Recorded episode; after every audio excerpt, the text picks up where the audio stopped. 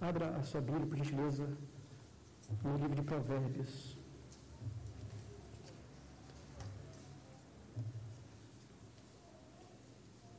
Provérbios 22.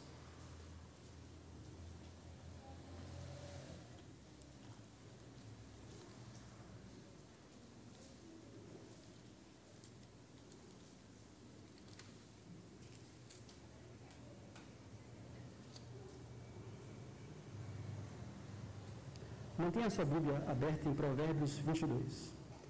Esta não será uma mensagem expositiva, mas uma, uma mensagem temática. Portanto, nós iremos ler alguns versículos bíblicos à medida em que a pregação for transcorrendo.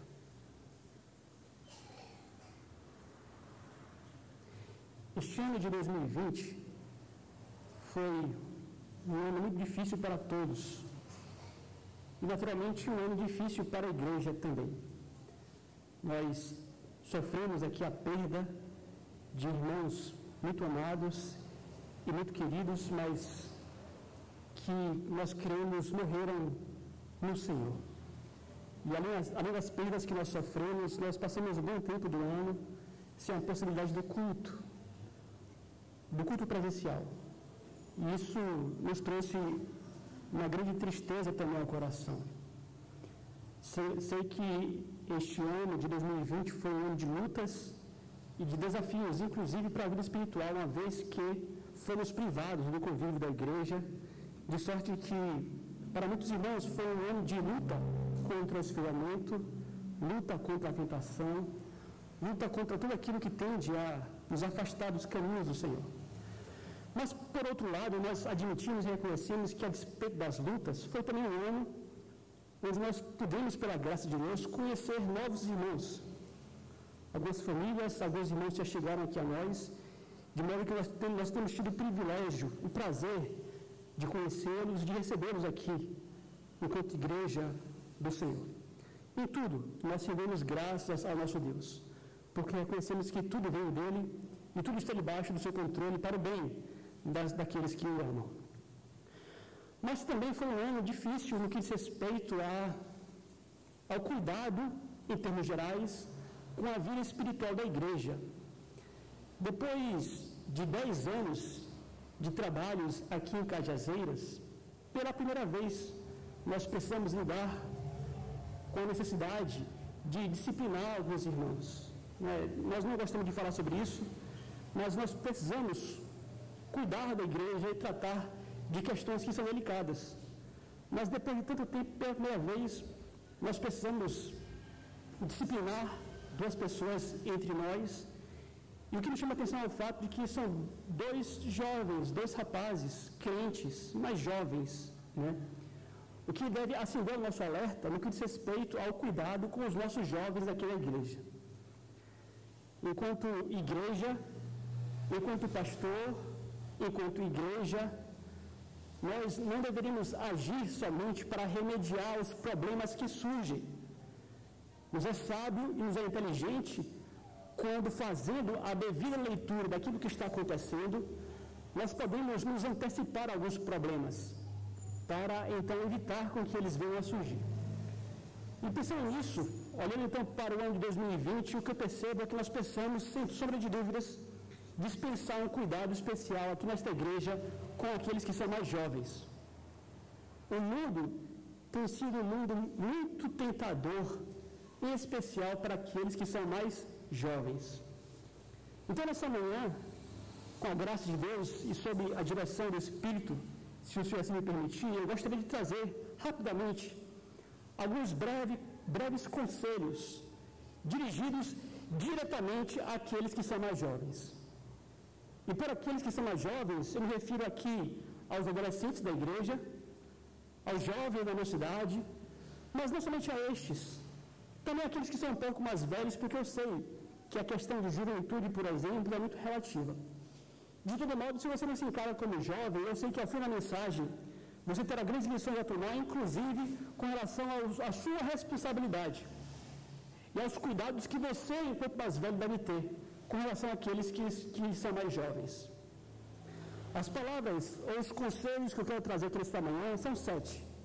E grande parte desses conselhos tem por base uma palavra do pastor Paul Walsh, palavra que você vai encontrar com facilidade na internet, mas que falou grandemente ao meu coração e que eu gostaria, inclusive, também de aproveitá-la para pastorear os nossos jovens aqui na igreja também.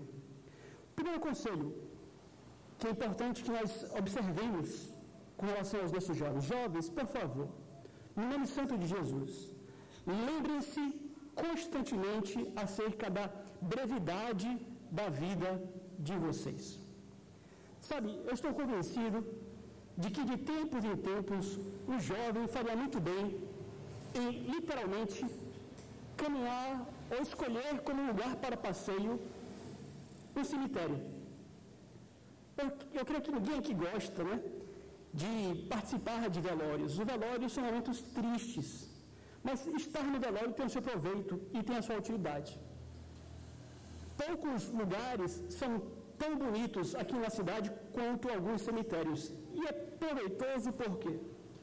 Porque ao passear pelo cemitério, você para para meditar, ainda que brevemente, acerca de quanto a vida é efêmera e quanto esta vida é passageira. Nós somos mortais. E se há um conjunto de pessoas que precisa lembrar-se mais constantemente de que é mortal, este conjunto diz respeito justamente aos jovens. O jovem é aquele que está a pleno vigor das suas forças. O jovem é aquele que acha que a sua vida é infinita. O jovem é aquele que acha que o seu corpo nunca irá se desgastar.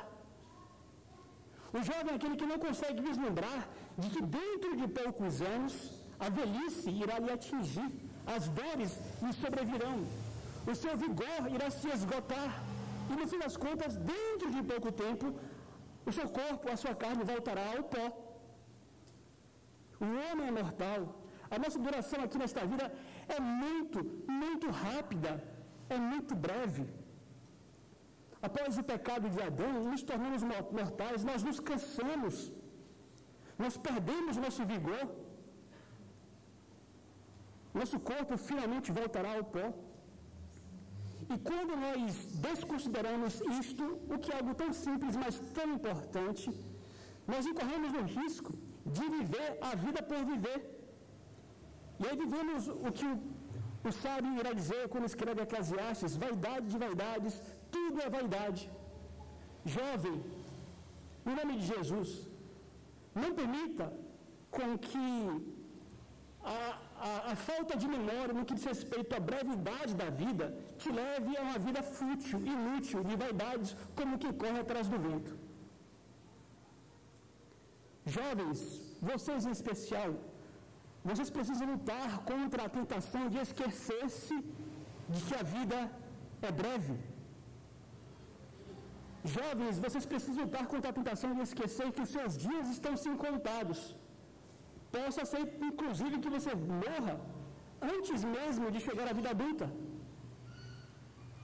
Tiago escreve acerca do assunto, ele dirá: vocês são como uma neblina que aparece por um pouco de tempo e depois se dissipa. Como dirá João Calvino, nós mal nascemos, já estamos com o pé na cova. A nossa vida passa muito rapidamente. Eu estou com 37 anos, se não me engano. Mas é muito interessante isto. Porque eu posso fechar o olho e lembrar que até um pouco de tempo atrás eu tinha 17. E 10 anos já estamos caminhando aqui. O tempo passa muito rápido.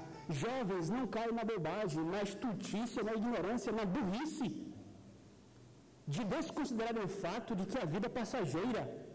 Não vivam como os demais que esquecem-se disto. A morte é uma realidade inescapável. Não se esqueça disto. Nós vivemos numa cultura que é aversa ao pensamento que diz respeito à morte. Em nossa sociedade, a, a, a, o assunto morte é um assunto proibido. As pessoas não sentam na roda de amigos para falar sobre a morte. Elas não querem tratar sobre esse assunto. O que é estúpido, o que é, é burrice, o que é ignorância, uma vez que este é assunto da mais alta importância. A nossa cultura, no fim das contas, faz de tudo para evitar qualquer tipo de pensamento sobre a brevidade da vida. E quem está por trás disso é o diabo. O Deus deste século, com D minúsculo, ele está muito interessado em distraí-lo acerca de algo que é tão importante. Então você faria muito bem, por exemplo, em memorizar e orar como o salmista, como Davi. Salmo 34, versículo 4, ele diz: Mostra-me, Senhor, o fim da minha vida e o número dos meus dias, para que eu saiba quão frágil eu sou. Ou seja, se você conseguir, pela graça de Deus, ter esta postura diferenciada em relação aos demais outros jovens deste mundo à nossa volta, mantendo a sua mortalidade diante de você, na frente dos seus pensamentos, você então será compelido, compelido a pensar duas vezes antes de atitudes que serão tomadas. E aí nós entramos no segundo ponto. Primeiro conselho: lembre-se da brevidade da vida. Lembre-se da brevidade da sua vida. Segundo conselho: diante disto, lembre-se então do seu Criador. Repito, é burrice, é estupidez se nós vivemos sem considerarmos o nosso fim. É burrice, é estupidez, é ignorância. E quando paramos para refletir no fato de que iremos morrer dentro de pouco tempo, a pergunta que surge é: então, como nós iremos viver? Qual é a forma mais inteligente, mais sábia de aproveitarmos bem a vida? E mais uma vez, o autor de Eclesiastes nos diz: lembra-te do teu Criador. E ele, ele é mais específico ainda quando diz: lembra-te do teu Criador nos dias da tua mocidade. Quando? Nos dias da tua juventude. Sabe, o termo hebraico aqui para lembrar, zacar, significa chamar, trazer, arrastar a memória. Ou seja, lembrar de Deus, muito mais, nos dias da nossa mocidade, não nos é algo natural, não tão natural, exige esforço, exige vigilância, exige cuidado, exige empenho de você trazer, arrastar, somar à sua memória o fato de que você não pode esquecer de Deus.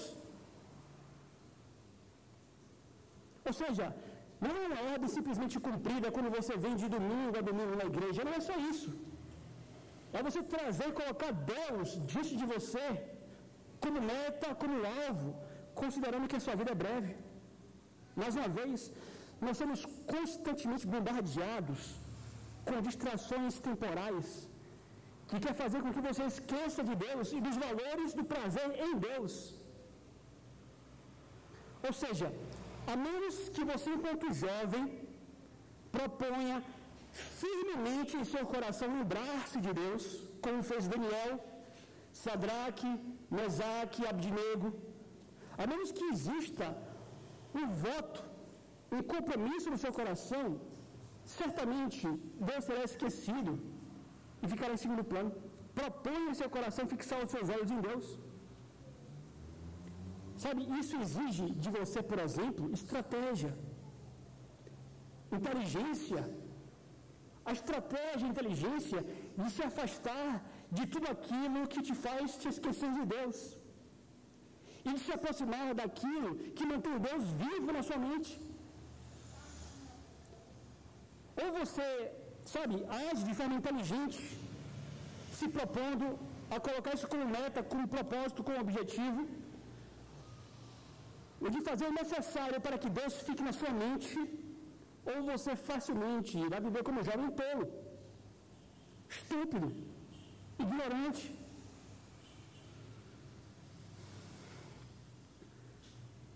E como foi dito aqui, o, sábio ele diz, olha, o tempo mais conveniente para você lembrar disso é na sua juventude. Por que ele diz aqui, ó, lembra-te do teu Criador nos dias da tua mocidade? Porque deixar para lembrar de Deus no final da sua vida é você ter desperdiçado toda a sua vida. Porque algumas pessoas podem pensar assim, ah, quer saber uma coisa? Eu vou lembrar de Deus, mas não agora. Eu vou viver minha vida, eu vou lembrar de Deus quando estiver velho, quando estiver no leito de morte. Ora, quando você estiver no leito de morte, você estará prestes a morrer. A sua vida já foi. Você a desperdiçou, você a jogou no lixo. Deixar para lembrar de Deus depois é jogar a sua vida fora. E você só tem uma. Você não terá uma outra vida. Você não terá uma segunda chance, uma outra oportunidade. Você só vai viver uma vez, uma vida. Entregar-se de fato à, à cegueira, ao diabo, ao pecado, às trevas, para dizer que no fim da vida você vai lembrar de Deus, é você pegá-la, amassá-la e jogá-la na lixeira. Lembra-te de Deus enquanto você ainda é jovem. Aproveite a sua vida para a glória de Deus.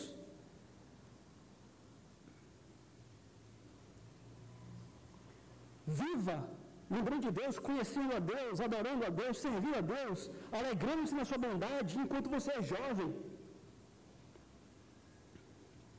E aqui é uma questão muito interessante também, aqueles que pensam, ah, eu vou lembrar de Deus depois, eles desconsideram o fato de que quanto mais você faz ouvidos loucos a Deus, quanto mais você insiste nessa tolice de que vai lembrar-se de Deus depois, mais endurecido fica o seu coração. E sabe o que acontece? Você não lembra de Deus depois. Essa conversa, ah, eu vou me lembrar de Deus depois, vai te levar a uma vida de impenitência, de coração duro. Você será um daqueles velhos ranzizas que não querem papo com Deus. Tenha cuidado com isto. Repito, a nossa vida é curta, ela é passageira. E o sábio dirá: lembra-se do teu Criador nos dias da tua mocidade. Terceiro conselho: estabeleça no seu coração, como já foi dito, o propósito de seguir a Jesus. E aqui eu preciso fazer uma observação, porque a expressão seguir a Jesus pode trazer a ideia de algo que não é prazeroso, de algo que nos é uma obrigação, de algo que nos é um dever. Mas não é isso que a Bíblia ensina no que diz respeito ao crente. O nosso coração, me refiro ao coração daqueles que são crentes, é o coração de uma nova criatura, um coração regenerado. Seguir a Jesus vai para além do dever, vai para além da obrigação. Seguir a Jesus é amar a Jesus, é ter prazer em Jesus. Nós estamos tão, ou somos tão assediados pelo inimigo, que quer nos provar que nós amamos o pecado, que nós amamos o lixo, que esquecemos da verdade, de que o nosso maior amor é Jesus. E nós só seremos felizes quando vivemos este amor. Então, quando eu falo em terceiro lugar, para estabelecer-se no coração, seguir a Jesus, eu me refiro primeiramente em relacionar-se com Ele. Ter experiências com Jesus comprometer-se com Jesus, andar com Jesus, ser amigo de Jesus. Em todas as áreas da sua vida, experimentando Jesus em tudo, sendo crente. Ou seja, muito mais importante do que fazer algo para Jesus é estar com Jesus. Sabe, você pode inclusive ser pastor, você pode ser missionário, você pode estar envolvido no propósito de fazer muitas coisas para Jesus. Mas se o seu propósito primeiro não for amar a Jesus e estar com Ele, você pode estar fazendo missões pelos motivos errados. Então, repito, você que é jovem, não se preocupe tanto em fazer coisas para Jesus, mas se preocupe mais em estar com Jesus, em andar com Jesus. Quarto lugar, quarto conselho. E esse conselho aqui eu tenho repetido bastante, mas vou repetir mais uma vez. Leia a Bíblia. Uma das maiores coisas que um jovem cristão pode fazer: praticar, ler sistematicamente a Bíblia, de, Gênesis a Apocalipse, repetidas vezes ao longo de toda a sua vida Infelizmente, a maior parte do conhecimento dos cristãos em termos de Bíblia, é um conhecimento fragmentado. A maior parte dos cristãos leram apenas partes das Bíblias, da Bíblia, parte das Bíblias. São cristãos que podem, inclusive, ser bons em doutrina, mas são muito fracos em termos de conhecimento, conhecimento bíblico geral. Então, você que é jovem, por favor, ouça o que o seu pastor lhe diz. Você deve ler a Bíblia sistematicamente, de capa a capa. Se eu lhe desse hoje um romance para você ler, você iria abrir no meio do romance e ler qualquer coisa? Ou você não leria, não, não leria de capítulo em capítulo, do início ao fim? Infelizmente, muitos poucos cristãos já leram a Bíblia desse jeito. Sabe, lembre-se, é o seu tesouro. É a palavra de Deus inspirada, infalível. Esses dias eu li um, uma citação de John Piper que ele diz, olha, me tire os meus braços, me tire as minhas pernas, mas não me tire a minha Bíblia. Porque de fato, a palavra de Deus é mais preciosa do que o seu braço e a sua perna, sabe disso?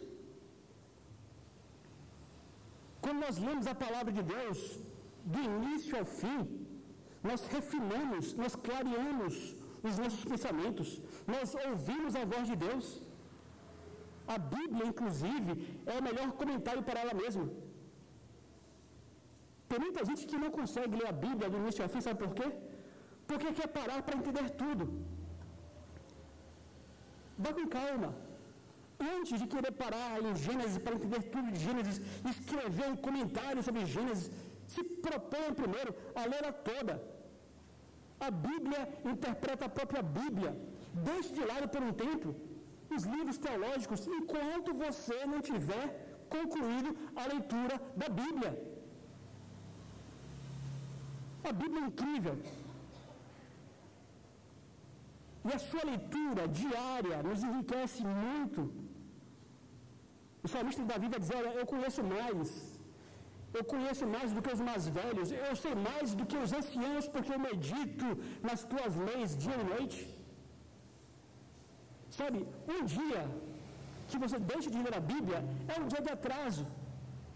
Em termos do conhecimento que você pode adquirir e declamar, como o salmista disse: Olha, eu conheço mais do que os meus mestres, porque eu leio, eu medito todos os dias.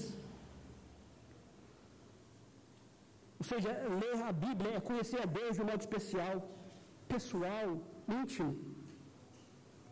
Então, o quarto conselho jovem, ler a Bíblia.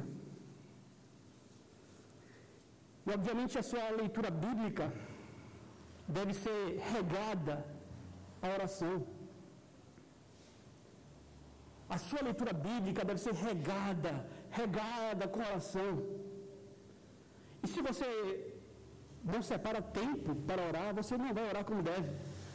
Porque algumas pessoas dirão, ah, pastor, mas eu oro lavando os pratos, eu oro no ônibus, eu oro na rua. Olha, tem o seu valor, obviamente, mas você precisa separar, separar-se das suas atividades e buscar a Deus em tempos específicos. Era assim que Cristo fazia. Marcos capítulo 35 diz assim: De madrugada, quando ainda estava escuro, Jesus levantou-se, saiu de casa e foi para um lugar deserto, onde ficou orando. Você precisa, jovem, no nome de Jesus, regar essa leitura bíblica, separando um tempo que será, tempo que será é, inegociável para orar e estar com Deus. Infelizmente, às vezes, nós temos dificuldades na oração, parece que nós não temos a liberdade de orar. É como se houvesse um céu de bronze sobre as nossas cabeças. Isso nos causa desânimo. Mas ainda assim, você é instado pela palavra de Deus a lutar em oração, até que você tenha rompido os céus. Jovem, vocês precisam ler, vocês precisam orar. Quinto, conselho. Este conselho aqui é muito precioso. Jovens, procurem companheiros piedosos. Eu já falei isso aqui algumas vezes, mas eu vou repetir, correndo risco, inclusive, de ofender algumas pessoas. Mas nós somos ensinados pela palavra de Deus que jovens são tolos. Jovens são estúpidos. Provérbios 22, versículo 15, você abriu aí. Diz assim: Vamos ler juntos? Juntos.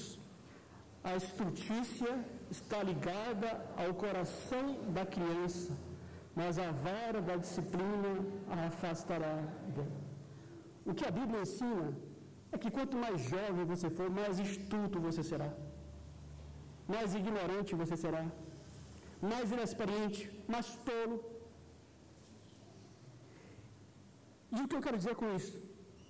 Se você é jovem e só anda com quem é jovem, você corre o risco de andar com tolos. Provérbios 13, versículo 20, abre por favor. Provérbios 13, versículo 20.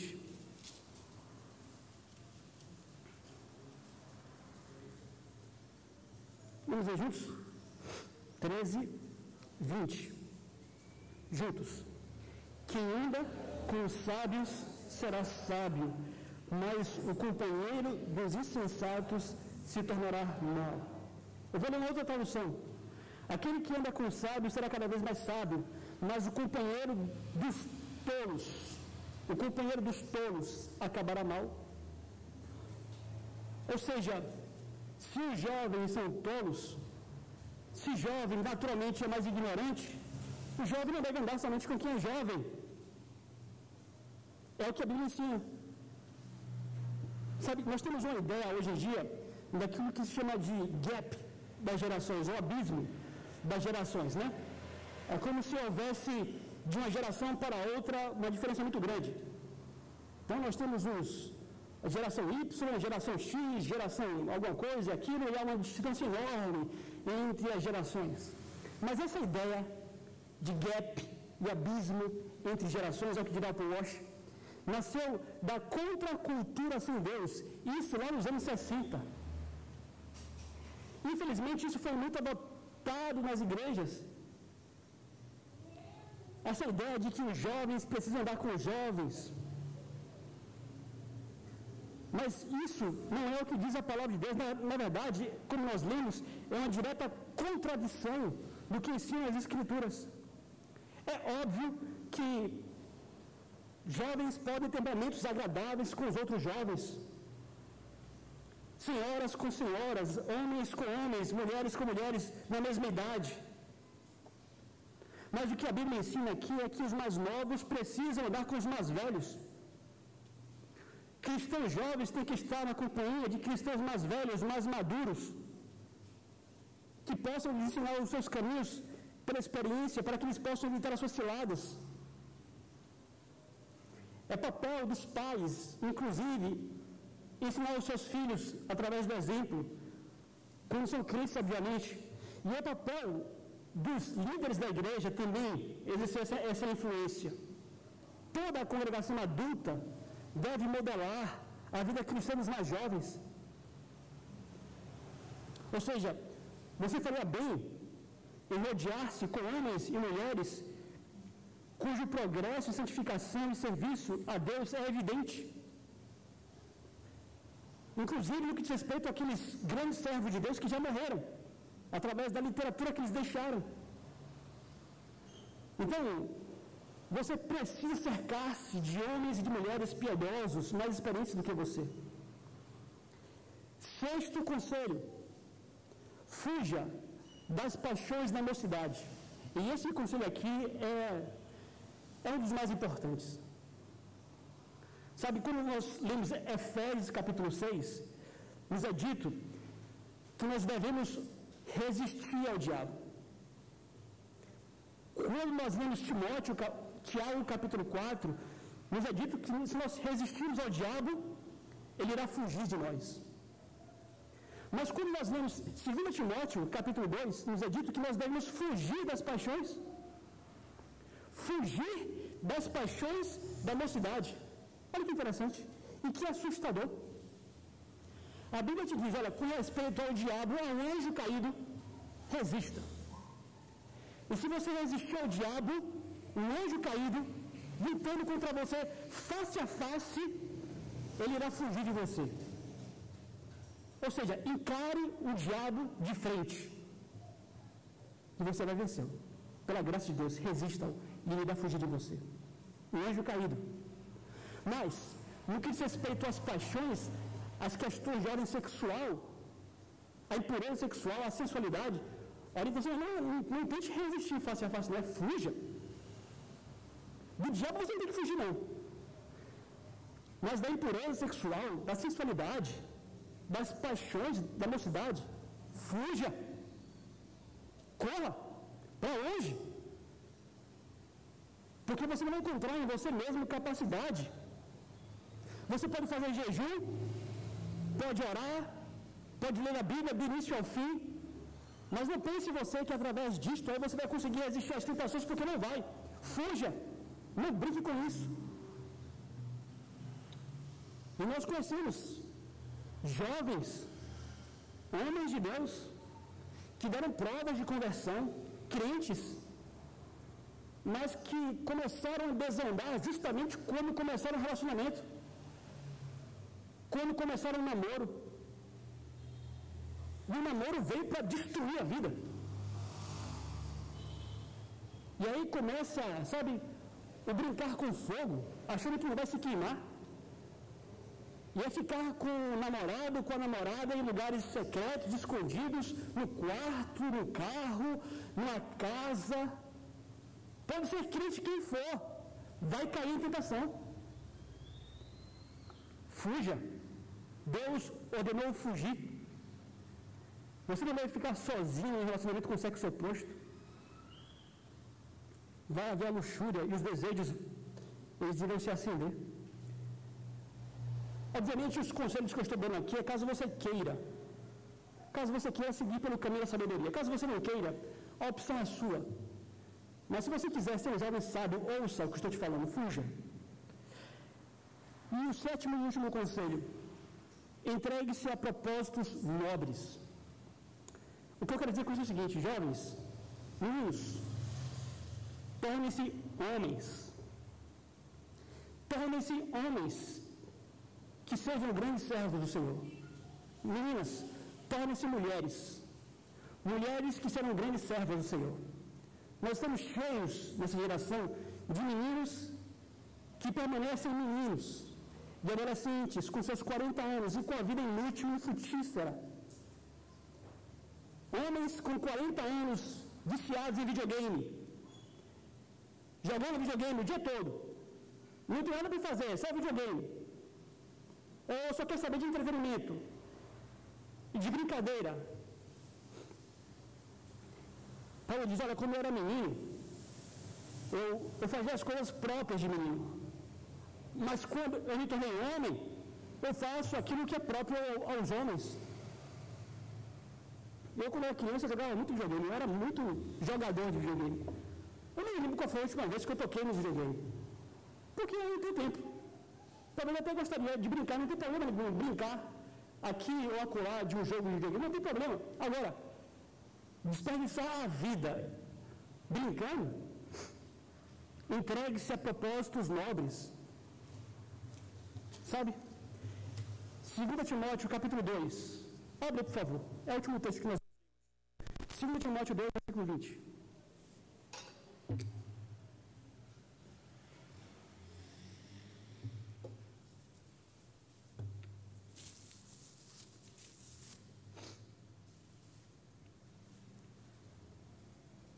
Ora, numa grande casa não há somente utensílios de ouro e de prata, mas também de madeira e de barro. Alguns para honra, outros para desonra. Assim, pois, se alguém a si mesmo se purificar destes erros, será um utensílio para honra, santificado e útil ao seu possuidor, estando preparado para toda boa obra. Pare depois para meditar nesse texto com, com calma.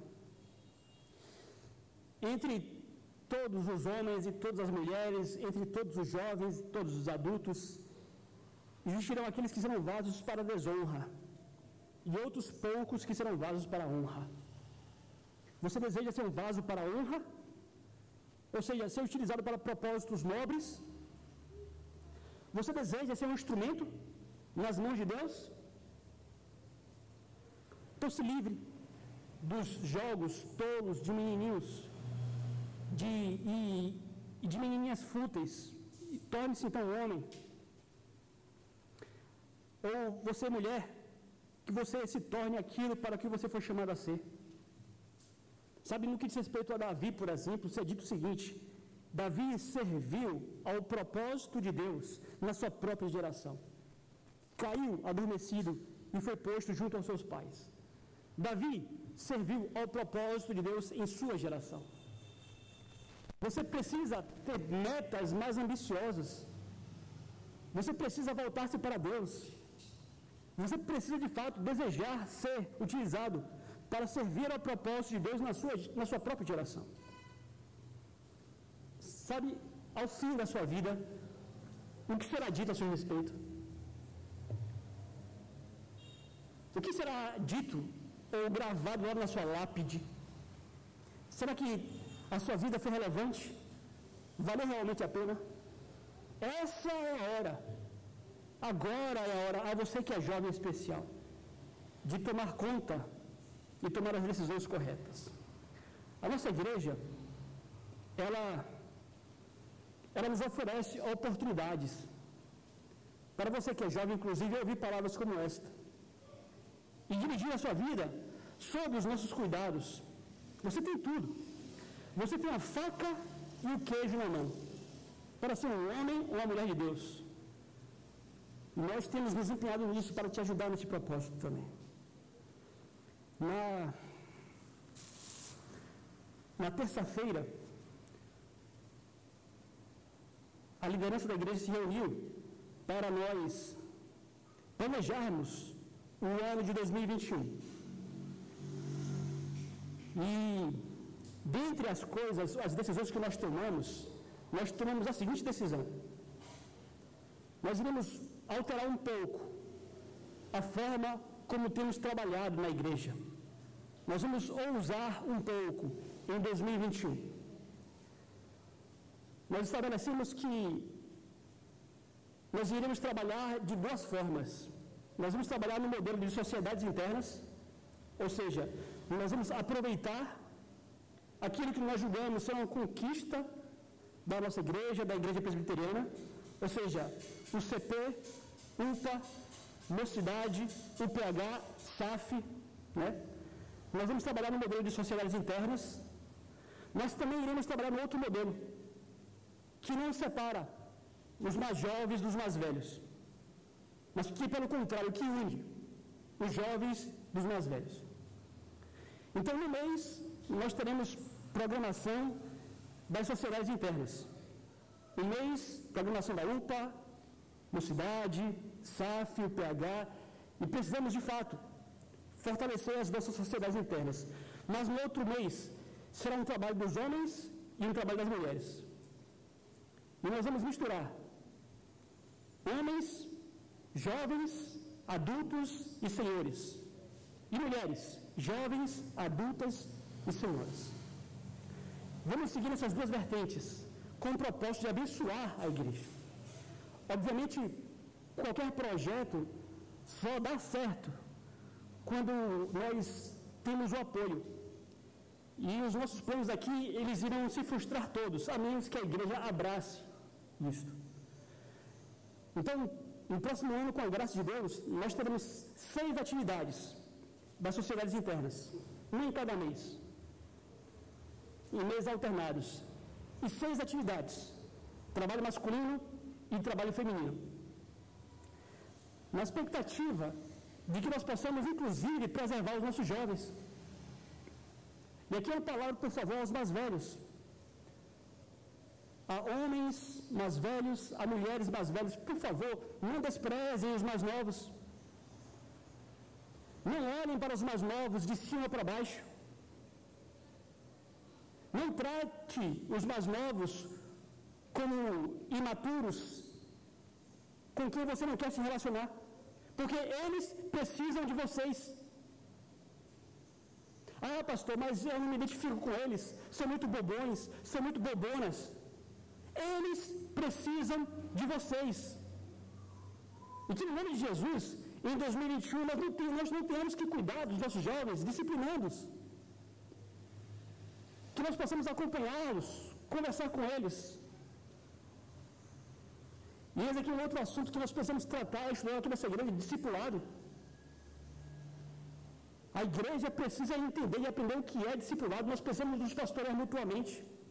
E, aliás, material para a escola bíblica dominical do ano que vem. Nós já temos separado esse aqui. Discipulado do Mark Dever. Vamos estudar esse material com a igreja. Para que adultos, mais velhos, pastoreiem os mais novos. É o que ensina a palavra de Deus. Quando Paulo escreve a Tito, por exemplo, fala: olha, que as mulheres mais velhas ensinem as mais novas a amarem os seus maridos. É o que ensina a Bíblia. Não é papel do pastor, não. Não é o pastor que tem que ensinar a mulher recém-casada a amar o marido, não. O que diz a Bíblia é que a mulher mais velha é quem deve ensinar a mais jovem a amar o seu marido. Então há muita coisa aqui que nós precisamos eh, mudar para o nosso crescimento. Mas repito, nós precisamos do apoio da igreja o apoio seu para fortalecer a UPA, a mocidade, a UPH, apoio seu para fortalecer os mais jovens na fé também. Aqueles que precisam do seu apoio. Não olhe apenas para o seu umbigo. Olhe para a igreja como um organismo vivo, como corpo. Nós somos codependentes uns dos outros. Que Deus nos dê graça, meus queridos, que nós possamos fazer mais. Que Ele nos ilumine para a sua própria glória. De pé, cantemos juntos o hino 3, 2, 7.